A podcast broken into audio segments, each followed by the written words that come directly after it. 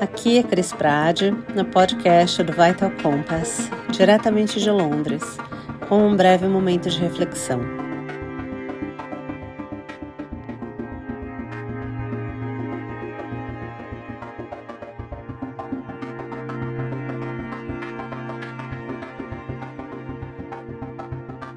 A síndrome de burnout foi reconhecida pela Organização Mundial de Saúde como um fenômeno relacionado ao trabalho e é uma síndrome crônica.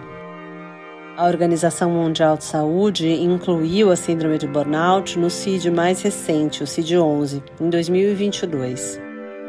Existem três aspectos básicos que são explorados no diagnóstico de burnout: a exaustão emocional, a despersonalização e satisfação no trabalho. Quando o burnout acontece, a pessoa começa a perder a capacidade de ver valor no trabalho que faz. Exaustão emocional é caracterizada por sentimentos de fadiga mental e também de esgotamento emocional. A despersonalização pode ser identificada pelo tratamento distanciado emocionalmente, seja de clientes, de colegas no trabalho também a gente pode ver despersonalização no uso constante de sarcasmo e ironia.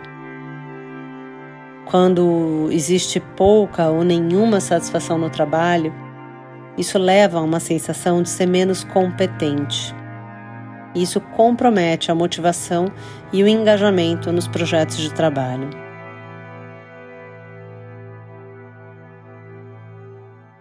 Se você acha que está em risco de burnout ou sente que já está em burnout, procure um psicólogo. O suporte adequado é fundamental para melhor lidar com essa condição.